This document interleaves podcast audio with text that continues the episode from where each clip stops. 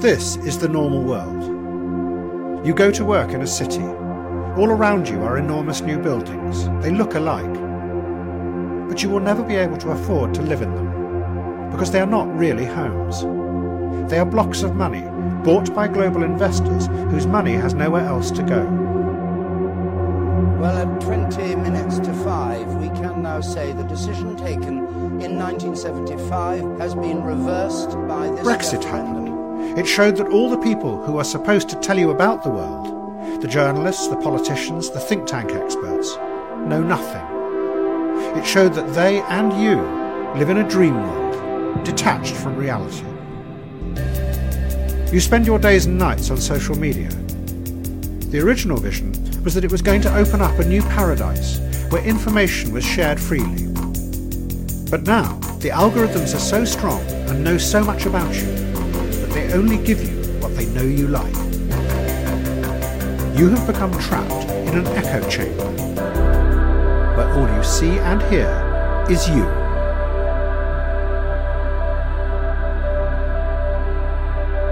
You go into an office and sit at a desk, but maybe it is a fake job. Your real job is shopping.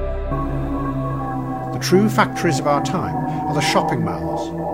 That is where the real hard work is done. You are managed with performance targets and measured outcomes.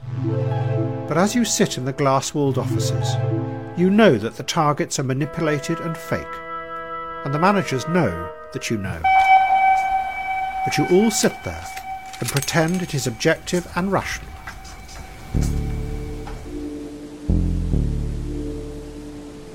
You are cool, and you know what is cool. The original idea of cool, back in the 1960s, was that you would pull back and see the world for what it really was the violence and brutal power hidden under the surface. A detached gaze, free of political manipulation. But then the politics fell away, and now you are just left detached. You know that the politicians today have no idea what is happening. They pretend to be in control, but they are helpless in the face of the refugee crisis, and they do nothing to stop the corruption, the growing inequality, the emptying of the cities by the waves of money. But maybe they aren't really politicians any longer. They have become instead pantomime villains, whose real job is to make us angry. And when we are angry, we click more. And clicks feed the ever growing power and wealth of the corporations that run social media. We think that we are expressing ourselves, but really, we are just components in their system.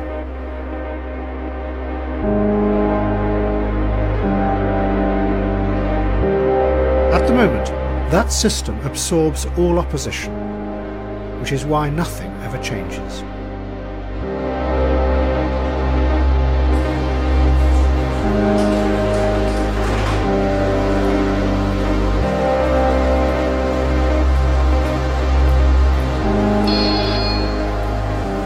Forty years ago, there was another all-encompassing system. It was in the Soviet Union. But by the 1970s, the system was starting to crack.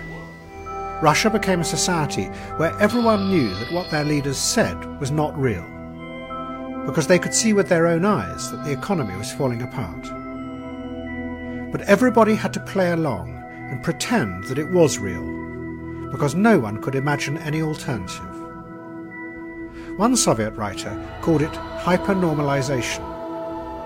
You were so much a part of the system that it was impossible to see beyond it. The fakeness was hypernormal.